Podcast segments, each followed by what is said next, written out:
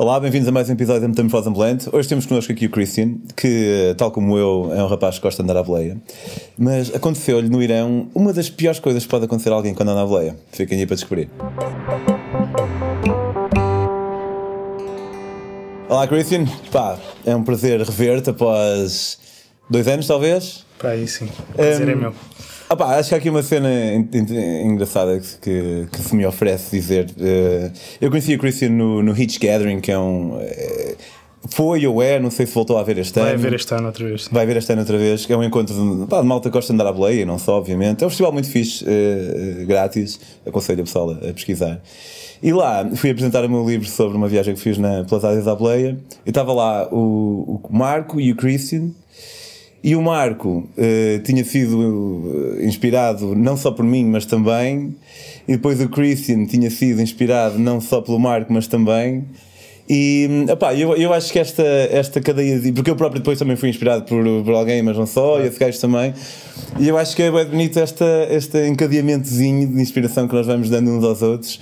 E um, epá, se calhar acaba por ser uma, uma das cenas mais fixes da, da partilha internáutica. Então não é?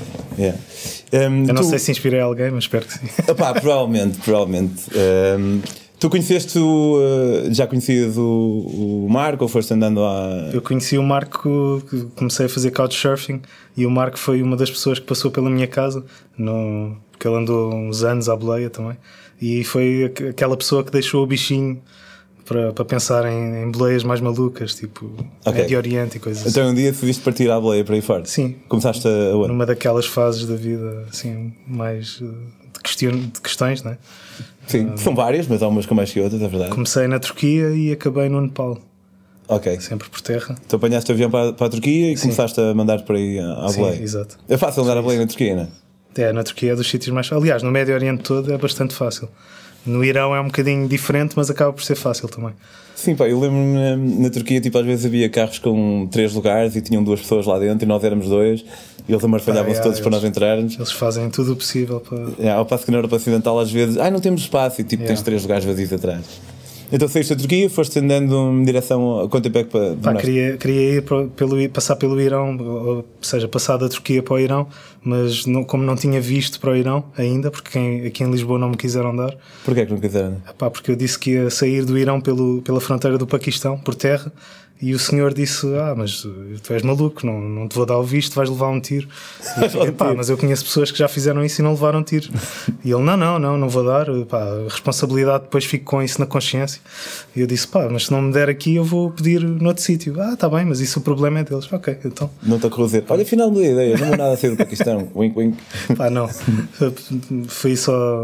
Fui, fui na mesma e depois decidi uh, tirar o visto na Turquia, que depois também não correu muito bem, porque o Mark tinha-me dito que podia tirar o visto em Erzurum uh, e quando cheguei lá, essa, esse consulado já estava fechado.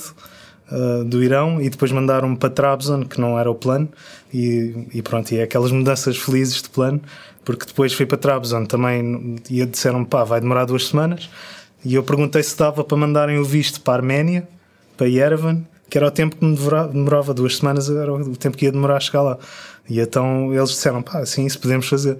Então pedi o visto em Trabzon e depois fui pela Geórgia e pela Arménia e, coincidência das coincidências, encontrei-me com o Marco, que estava a sair da Arménia ah, no, no, no, meu dia de anos.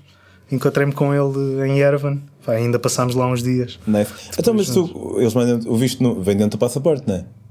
Uh, naquele caso, não. Eu, ou seja, eu tinha pedido, porque uh, a cena com o Irão é que tens que pedir aquele código que eles têm que. É uma, uma agência de viagens que pede ao governo um código que tem que mandar depois para a embaixada. Não sei se, se isso caso foi assim, eu fiz aqui, eu, se calhar, eu- Ah, ok. lá, lá não disse que. Pronto, pá, é não disse que coisa- atravessava o Paquistão, então eles deram. Aquilo é, é muito estranho porque tens que, mandar- tens que entrar em contacto pelo WhatsApp com uma agência, pá, Dodge como tudo. Ok. E depois pedes um código e eles mandam o código para a embaixada e tu depois levas lá o passaporte e em dois dias está feito. Só que esse código demora montes de tempo a chegar. Não sei porquê. É tipo uma burocracia muito esquisita e custa dinheiro também. Quanto é que custou, mais ou menos, lembras? É pá, na altura de- acho que foi para aí 15 euros Ok. há 5 anos. Ok, também dá, dá muito. para se prestar. Então foi ter a, o visto foi ter a Arménia Sim, e depois, depois da entraste- Arménia segui para o Irão, pronto, e, e depois a ideia era atravessar o Irão todo isto com, com algum espaço para, para poder apreciar. Ou seja, passava mais ou menos um mês em cada sítio. O mesmo, Tinha bastante tempo. A tua ideia era passar o mesmo, Irão? Sim, por aí, sim. Já tinha passado um mês na Turquia e passei menos tempo na Geórgia e na Arménia, porque não estava nos planos também. Mas depois passei um mês inteiro no Irão e sempre, sempre à boleia, até sair pelo Paquistão, onde não levei nenhum tiro, não é? como o senhor tinha previsto. Se calhar eh, agora, hoje em dia ele já dá, porque ele seguiu-te no Facebook lá, afinal o gajo não levou um tiro. É, agora se calhar já dá vistos, não sei. Mas sim, enquanto estava no Irão, pronto, aconteceram umas coisas interessantes. Uh, que é o que tinhas dito para introduzir a história, não é? que é o tipo de coisa que, não se deseja a nenhum boliante. mas uh, pá, estava. É assim, é, há aquelas coincidências felizes, como, como te disse, que encontrei o Marco pelo caminho e, e quando estás a viajar vais sempre conhecendo pessoas uh, assim um bocadinho fugidias e aleatórias, não é? E tinha, tinha conhecido, no mesmo, na mesma altura que conheci o Marco, conheci um tipo francês que também ia viajar pelo Irão, que, é o, que se chamava Rafi. Ele era francês armênio. Então estava na Arménia, pronto, para ir eh, descobrir um bocado as raízes dele, nunca tinha estado antes e conhecemos-nos através do Marco. Pai, depois separámos-nos na, na Arménia. Eu fui pelo meu caminho e ele foi pelo dele. E, e depois, eventualmente, encontrámos-nos outra vez ao Calhas. À sorte? Sim, no, em, em Kashan. Encontrámos em Kashan. Pá, e foi também através do Couchsurfers, que eu estava em casa de, de uma malta, lá de uns iranianos, e fomos sair, e eles disseram: Ah, vamos sair com os amigos meus do Couchsurfing também. Pá, estava lá o Rafi. Pronto, e a partir daí, daí para baixo, que ele ia fazer mais ou menos o mesmo percurso que eu, uh, continuámos juntos. Uh, e foi, foi um, um, episódio que aconteceu. Eu estava com, com o Rafi, okay. tínhamos acabado também de deixar outro casal francês que tínhamos conhecido também aleatoriamente e, e tínhamos separado e encontrado outra vez. E pronto, aquelas histórias de, que, são, que são muitas giras uh, quando estás a viajar. E, e tínhamos acabado de os deixar, estávamos a sair de Yazd, acho eu que é uma cidade no meio do deserto. Epá, eu estive no Irão e adorei, mas nunca fui a Yaz. É, é, toda a gente diz que é, é espetacular. É fantástica.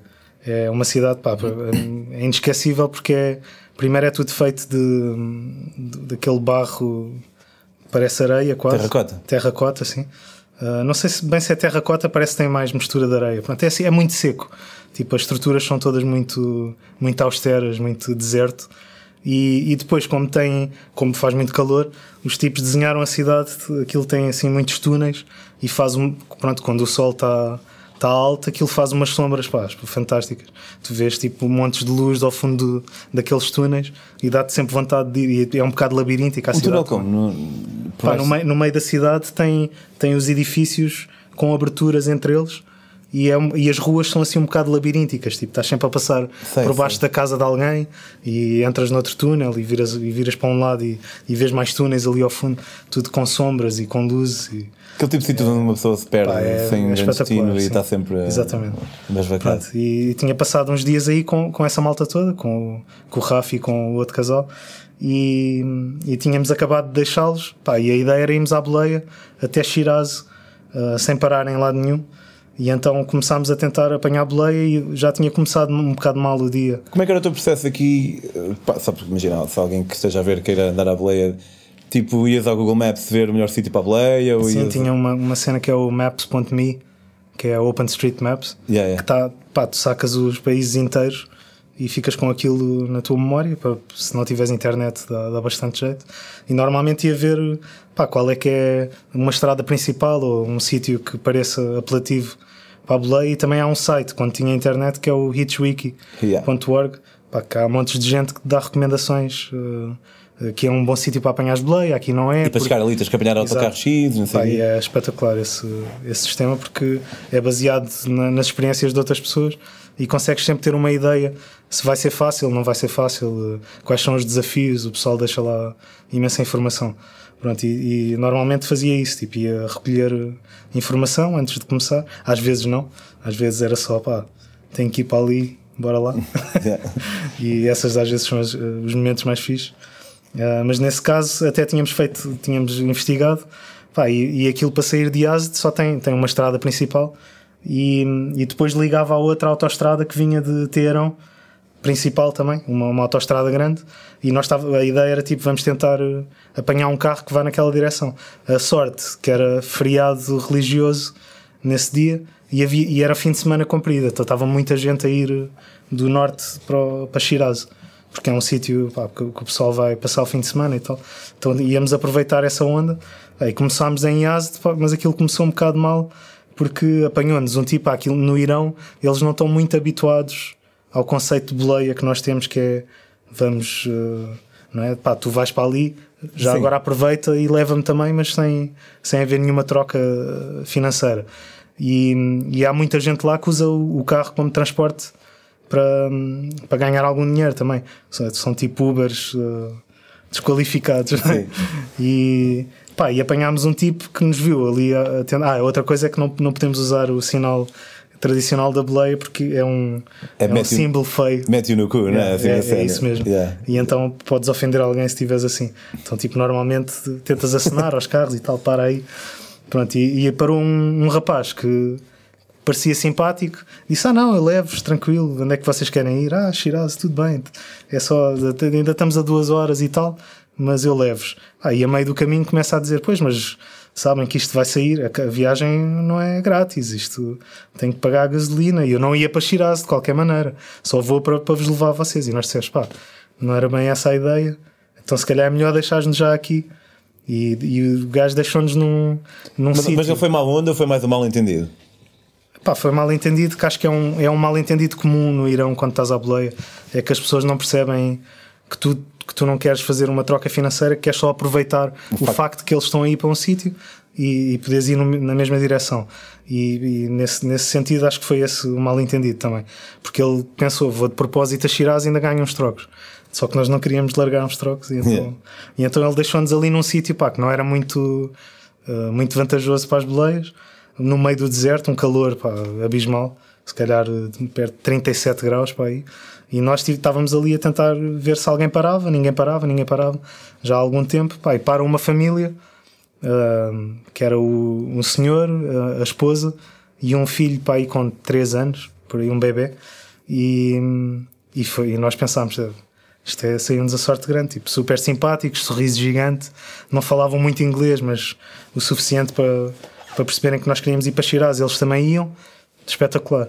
Entramos no carro, pá, tudo fantástico, sempre a tentar comunicar e muito faladores, super curiosos de onde é que nós vinhamos e o que é que estávamos ali a fazer, para onde é que íamos, qual é que eram os planos, etc.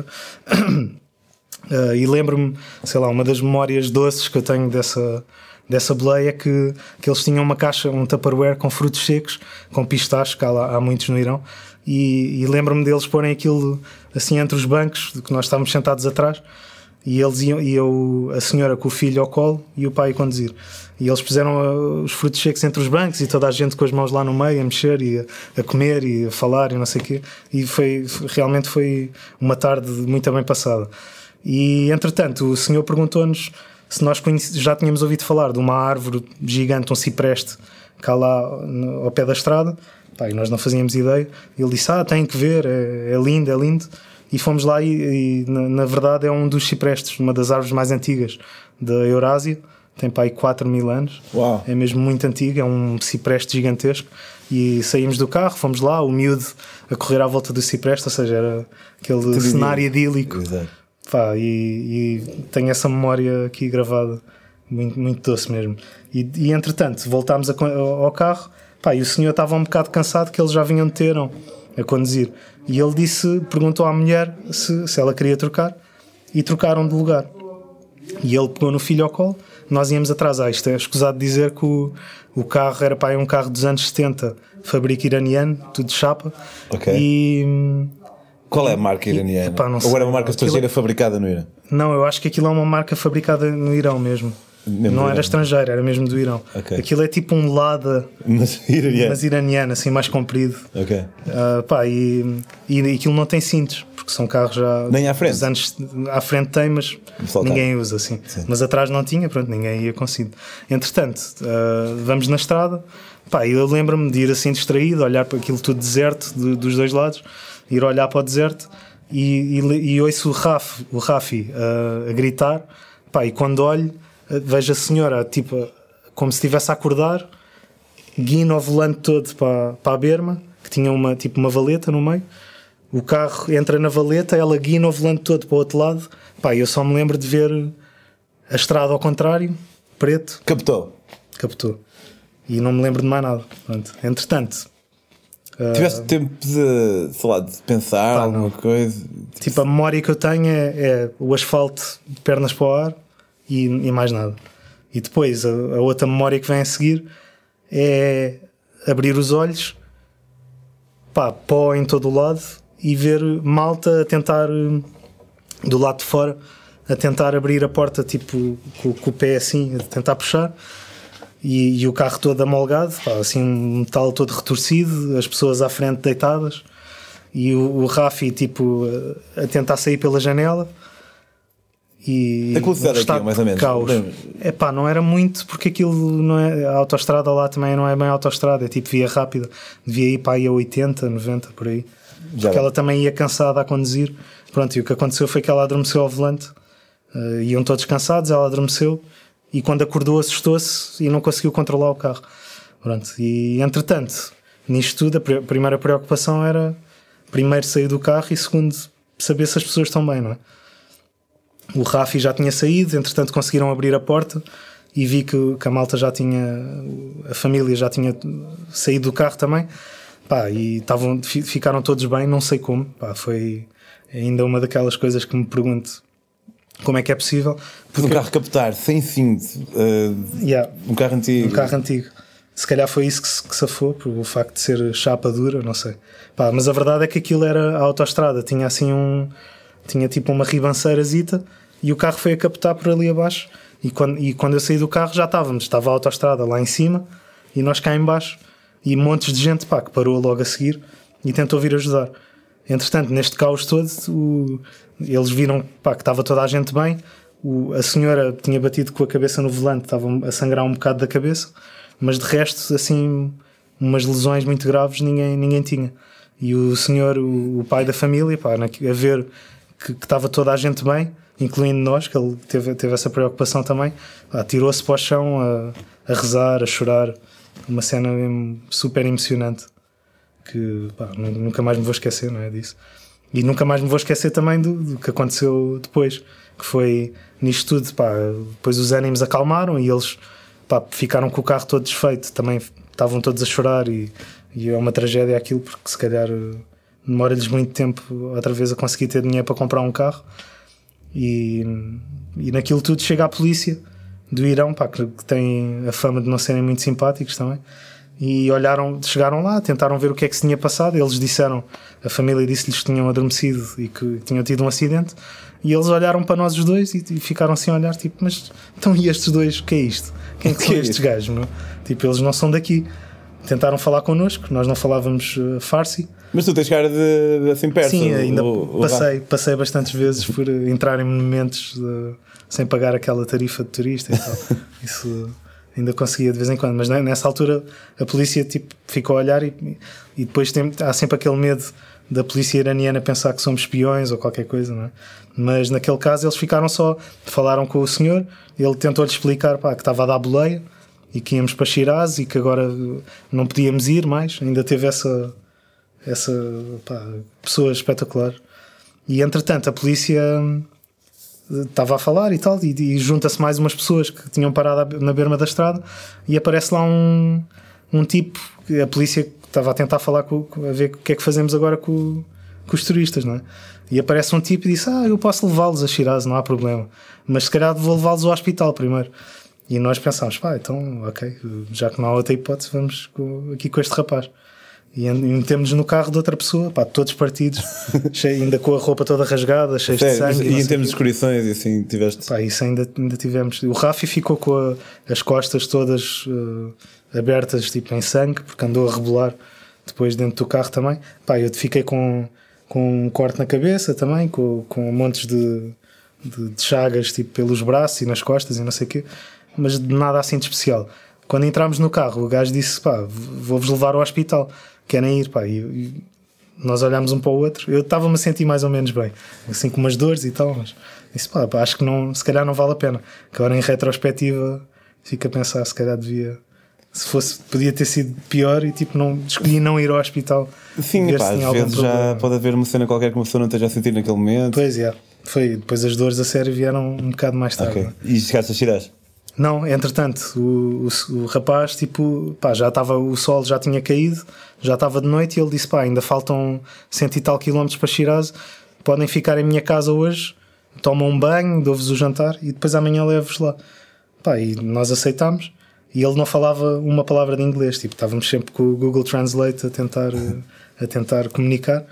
E, e chegámos à casa dele, pá, não era um, uma pessoa muito abastada, era uma casa assim bastante modesta. E quando chegámos lá percebemos que era um, um tipo pá, ultra religioso. Tinha fotos do Ayatollah na casa toda. A mulher estava tapada com, Totalmente. com burca eh, completa, assim, e, e, muito pá, sem contacto quase nenhum connosco. Ele disse-lhe para ela sair do, da, da sala e depois ela voltou, fez, fez o jantar. E, e entretanto, nós sempre, sempre a tentar comunicar com o Google Translate. Pá, o, o tipo foi não há palavras para o impecável que ele foi. Deu-nos uns estojos de primeiros socorros, teve-nos a ajudar a, a, limpar as feridas com álcool, deixou-nos tomar banho em casa dele, deu-nos o jantar pá, que estava que soube mil maravilhas. Imagina. Pá, e depois ficámos a dormir lá no, no chão da, da sala dele, como é a tradição no Irão, as pessoas de, dormem, a maior parte dormem no chão. E eu lembro-me, pá, nessa noite de, de já estar com as luzes apagadas, cheio de dores, tipo dores de costas, dores de cabeça, estava mesmo para morrer. Pá, e, de, e, de, pensar na, na situação toda, agora com calma, e nas pessoas que nos tinham apanhado da boleia, tinham sido incríveis, super amáveis, pá, aquelas memórias todas muito boas, e depois disso, um tipo completamente ao calhas, aleatório, nos, nos receber, pá, tratar-nos eh, como se, como se fôssemos irmãos dele, não é? Limpar-nos as feridas e e dar-nos comer e deixar-nos dormir ali e, e, ainda nos dizer que ia levar a Shiraz no outro dia pá, e caiu, começaram a cair lágrimas e foi uma cena mesmo não, nunca mais me vou esquecer disso né? de ter estado tão perto de morrer e, e, ao mesmo tempo tanta, tanto amor, tanta bondade yeah, mas isso é porque provavelmente tu, tu és, tens a qualidade de conseguir ver algo positivo dentro do negativo pá eu acho que muita gente, se calhar, em vez de focar eh, em toda essa boa onda que tu recebeste, poder-se focar tipo, aqueles gajos mas estão todos cansados, estava a cozinha mesmo. Opa, mas já, pá, não, erros... não, não, posso julgar isso. Exato, e os erros acontecem a qualquer pessoa. E olha, aconteceu à minha esposa, por exemplo, ela ia para a despedida de solteiro dela para Porto Alegre e adormeceu a 120 a hora na 1 e ela não é a pior pessoa Sim, por nunca. isso. É óbvio que podia ter sido mais responsável, é claro, mas pá, os erros acontecem. E, um, e, portanto, Sim, às vezes achas que estás bem e afinal estás mais cansado do que achas que estás. Yeah, e quando acordas, às vezes um caminhão à tua frente. Yeah, é incrível, pá, ainda bem que correu tudo bem. Yeah. Um, é Mas ele, que... ele levou-nos a Shiraz e ainda parou pelo caminho em Passar Gada para, para nos mostrar o túmulo do Ciro porque os persas são. Ah, o Ciro era aquele líder. Ciro Grande, sim. Sei, sei. Foi, acho que foi tipo um dos fundadores do Império Persa. Não sabia que tipo, estava para. Sim. Isto é, é tipo pré-romano. Sim, é Império Persa, pá, não, não sei precisar com exatidão. Durou muitos anos, bem Mas é tipo, não sei se é 3 mil antes de Cristo, por aí. Ok, ok. E como é que é o, o túmulo? Ah, pá, é incrível. Tipo assim, não, não sei se foste a Persepolis, é muito parecido. Fui a Persepolis. O tipo de arquitetura, mas o túmulo é, um, é uma, uma peça maciça de pedra, pá, gigantesco. Eu depois uh, posso mostrar umas fotos, pá, uma coisa incrível. E ele parou de propósito, pá, porque aquele orgulho persa, ah, vocês já, estão, já se estão a sentir bem, agora temos que ir ver coisas e, e ver o, o, orgulho do nosso império e não sei o quê. Pá, e só essa atitude ainda, de ainda nos querer levar a ver nós não conhecemos-lo tipo à beira da autostrada num, yeah, depois num carro, de um carro, não é? Pá, foi incrível mesmo. Incrível. Metes as fotos na, na, disponíveis e depois metemos no primeiro comentário do, uh, do, do, YouTube. Esta história dá para continuar, obviamente, e continuará, porque pá, o pessoal começou a dizer muitas vezes que queria ouvir mais, mais uh, das pessoas e, e às vezes acho que faz sentido. Um, portanto, o, o Christian voltará aqui, mas por hora, obrigado por teres vindo aqui partilhar a tua história. E um, Tens, tens sítios onde. O Christian é poeta. Eu conheci. Quando eu conheci, nós trocamos os nossos livros. Há sítios onde o pessoal possa encontrar o teu livro? Sim, já agora aproveito para dizer claro. que, que, o livro é, é, também um produto dessa, dessa viagem de oito meses, em que tinha um projeto em mente que era escrever um poema por dia durante a viagem, com uma impressão emocional qualquer que tivesse ocorrido nesse dia, e depois fiz o, essa coletânea e e uma designer com muito talento fez um, um design tipográfico. É, é o livro, pá, uh, dentro da sinceridade, vou fazer uma coisa boa e uma coisa má. Uh, eu ainda não li, perdão. é, mas ao mesmo tempo, esta é a parte em que uh, a sinceridade contra mim.